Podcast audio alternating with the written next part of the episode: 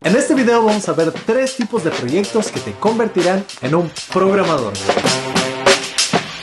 Hola, soy ingeniero de software en Seattle, programador X, y debes saber que existen cientos, miles, millones de proyectos que puedes hacer como programador, pero hay una simple razón por la que no deberías hacerlos todos. La misma razón por la que no deberías aprender a programar todos los lenguajes de programación. Y esta es para no perder tiempo. Porque cada proyecto que haces te va a tomar muchísimo tiempo y si inviertes tu tiempo de manera equivocada, pasarán los días, pasarán las semanas, pasarán los meses y los años y estarás exactamente en el mismo lugar donde estabas antes, sin trabajo. Claro que puedes pasar tres años trabajando en un proyecto de Node.js, pero en menos de lo que piensas va a llegar Bontime o ChatGPT o alguna nueva tecnología y todo ese tiempo que pasaste estudiando al final no te sirvió de nada. Así que en este video vamos a ver la forma más eficiente para que hagas los mejores proyectos sin perder tiempo. Y todos estos proyectos los puedes publicar con Hostinger. El alojamiento web puede ser un poco confuso, pero Hostinger tiene la plataforma más intuitiva que existe y con el plan Premium obtendrás todas las funciones que necesitas para implementar tu sitio web en cuestión de minutos. Esto incluye un dominio gratuito, también podrás crear hasta 100 sitios web. Entonces, si estás interesado, asegúrate de ir a la descripción de este video y al realizar el pago utiliza mi código PROGRAMADORX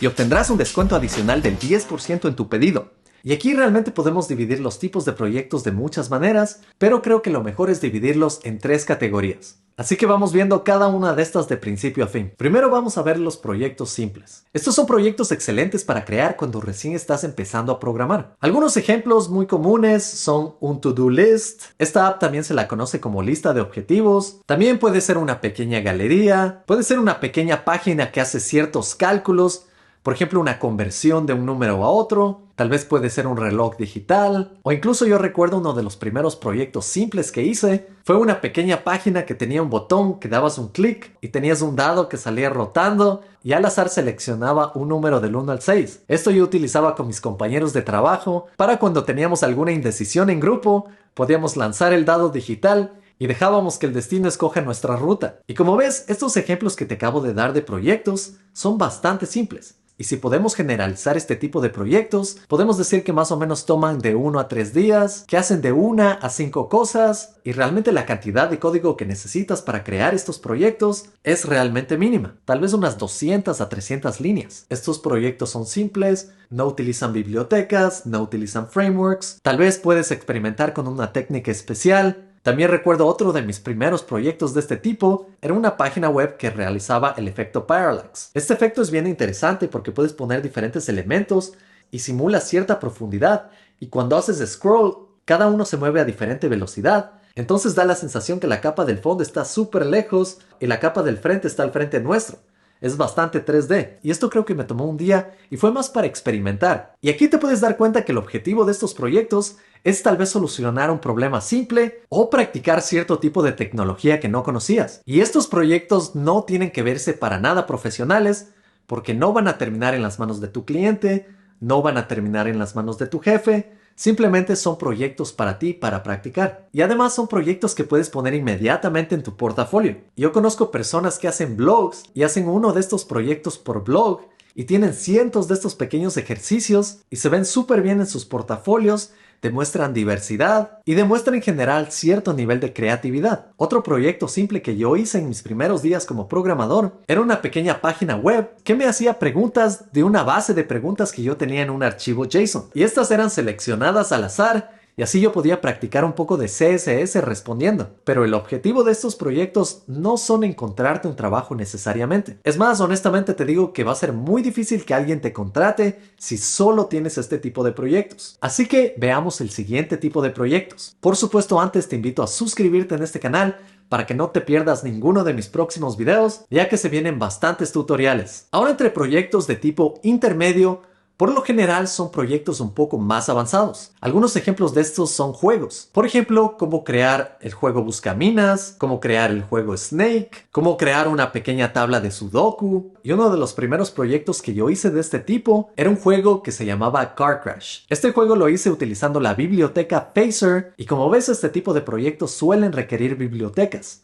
Esta biblioteca es bastante compleja y me tomó varios días entenderla hasta que logré crear este pequeño juego en el que tenía un carro y venían diferentes tractores y venían los camiones en diferente dirección y tu trabajo era moverte tratando de esquivar a los camiones, porque una vez que te chocabas con el camión, el carro explotaba. Y Car Crash en español significa choque de autos. Y realmente fue un juego súper divertido. Creé como mil niveles para este juego. Y los niveles eran simplemente aumentaba un poco la dificultad, la velocidad del juego aumentaba y los fondos del juego cambiaban de diferentes imágenes. Empezaba en un bosque, después era en un desierto, después era en el mar y después era en la nieve. Y hacer ese juego fue súper divertido porque yo llevaba ese juego a mi trabajo y les hacía a mis compañeros jugar y realmente sufrían bastante porque yo ya había practicado, yo ya había sido bueno y ellos no podían pasar ese juego. Espero en algún momento revivirlo y publicarlo para que veas más o menos cómo es. Pero este es un proyecto de tipo intermedio y me tomó más de un par de semanas crearlo. Otro ejemplo de proyectos intermedios es por ejemplo una calculadora. De hecho, en este momento estoy justo creando una calculadora para mis estudiantes en Academia X. Otro proyecto de este tipo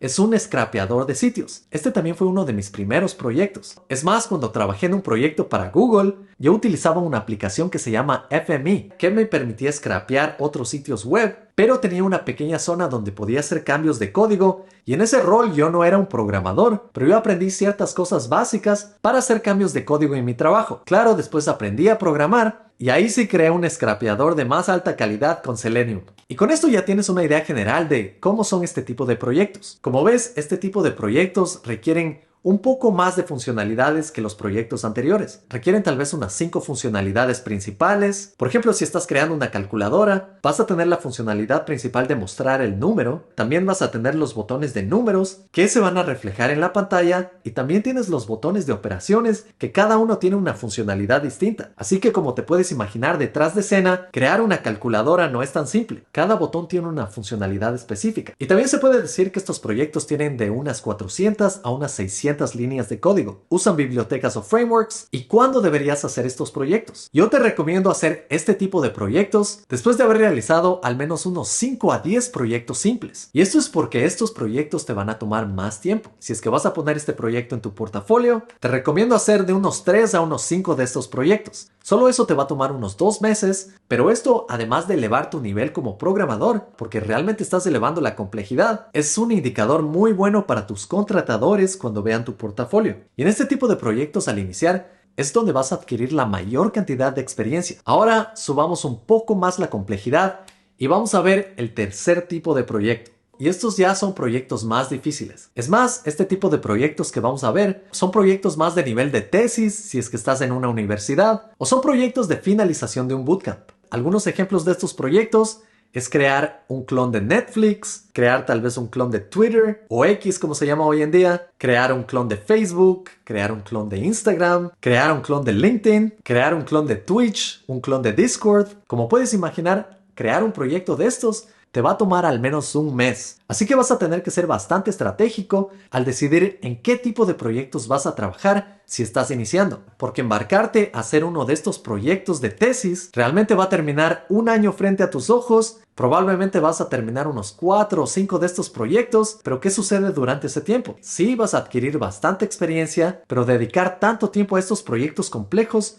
no es para nada eficiente. Como ves, cada uno de estos proyectos tiene al menos unas 10 funcionalidades como mínimo. Imaginen Netflix, tienes la autenticación, tienes el inicio de cuenta, después tienes la navegación de diferentes secciones, tienes las imágenes y tienes el scroll horizontal, tienes que dar clic en un video y se abre uno nuevo, podrías tener un formulario de contacto, también podrías implementar autorización para ver solo los videos autorizados en tu país. Si es que estás en el área full stack, vas a tener que implementar el backend, vas a tener que almacenar las imágenes, tener una base de datos. Como ves ahí, ya está bastante complejo este proyecto. Y el ejemplo de Netflix tal vez es uno de los más simples de este tipo. Con otros como Instagram, tienes incluso más funcionalidades como subir imágenes, subir videos, dar likes, mensajería entre personas. Así que si lo piensas bien, un proyecto grande de este tipo es básicamente como una colección de proyectos pequeños. Este tipo de proyectos definitivamente van a tener unas mil líneas de código a lo menos. Vas a utilizar bibliotecas,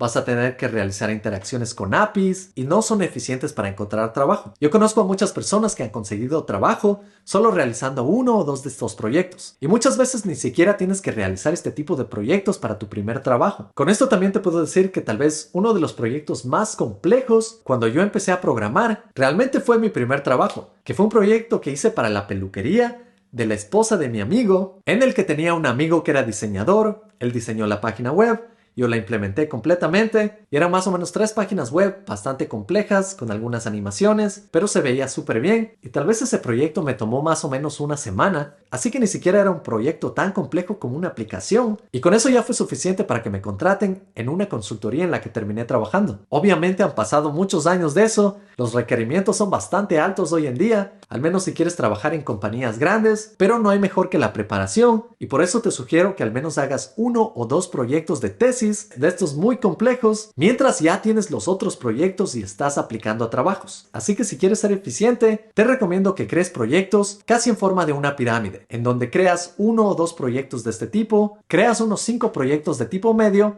y tal vez unos 10 proyectos bastante simples. Con esto ya vas a tener un portafolio más que lleno que se va a ver muy bien y asegúrate de poner estos proyectos más complejos primero en tu portafolio, porque eso es lo primero que va a revisar cualquier persona que te contrate. Recuerde que la idea aquí para convertirte en programador profesional es por un lado que aprendas y por otro lado que encuentres trabajo. Y si pasas muchísimo tiempo practicando, solo estás aprendiendo pero no estás consiguiendo trabajo. De igual manera, si no tienes buenos proyectos, nadie te va a contratar. Así que tienes que buscar ese punto especial en donde hagas suficientes proyectos para que puedas practicar y para que te puedan contratar. Algo que yo les digo a todos mis estudiantes es que prioricen encontrar un trabajo porque una vez que estás trabajando en la industria, ya estás practicando mientras te pagan. Y esto es mucho más eficiente en lugar de pasar meses tratando de perfeccionar tus proyectos. Va a ser bonito, vas a tener una linda galería de proyectos, pero lamentablemente no vas a estar trabajando. Y las personas más eficientes son las personas que pueden hacer muchas cosas a la vez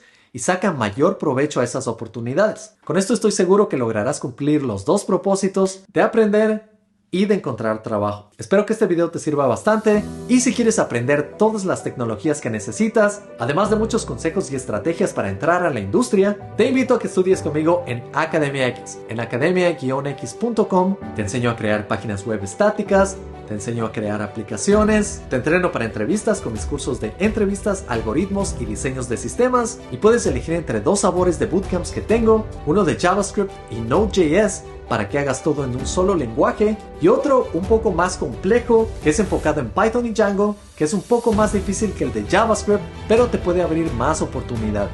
Si te gustó este video, dale un like. Si quieres ver más videos como este, suscríbete. Si no quieres perderte ningún video, activa las notificaciones. Te deseo lo mejor en la industria de la tecnología. Nos vemos en la próxima. Chao.